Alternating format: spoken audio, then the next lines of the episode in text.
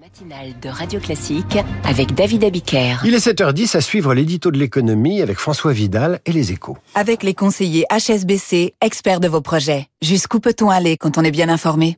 Bonjour François Vidal. Bonjour David. La Banque de France a publié hier soir ses nouvelles prévisions économiques et elles ne sont pas très réjouissantes. Oui, pour être tout à fait honnête, David, elles comportent quand même deux bonnes nouvelles. Hein. La première, si l'on ose dire, c'est que l'institution confirme que la France échappera à la récession qui frappe certains de nos voisins, à commencer par l'Allemagne.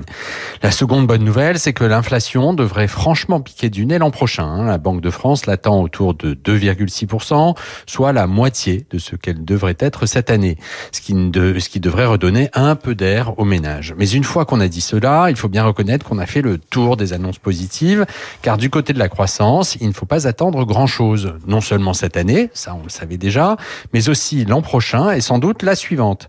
Alors que Bercy table sur une progression de l'activité de 1,4% en 2024, la Banque de France se limite à 0,9% et 2025 ne devrait pas marquer un être bon. Et donc la France risque de se retrouver prise au piège d'une croissance molle. Oui, et cela aura deux types de conséquences. D'abord sur le marché du travail.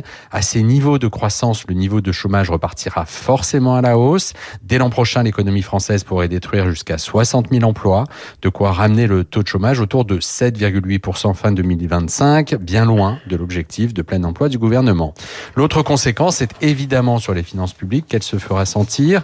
Pour amortir le choc de la guerre en Ukraine sur les entreprises et les ménages, l'État a beaucoup dépensé, creusant ses déficits et alourdissant sa dette. Pour se refaire, il tablait sur un rebond de la croissance qui ne viendra manifestement pas, de quoi entraver l'action publique au moment où la transition climatique et les mutations économiques qui l'accompagnent la rendent particulièrement nécessaire. Et on reparlera de la transition euh, écologique et de la planification écologique dans un quart d'heure avec David Doucan dans les coulisses de la politique. Merci François, à demain. Radio Classique.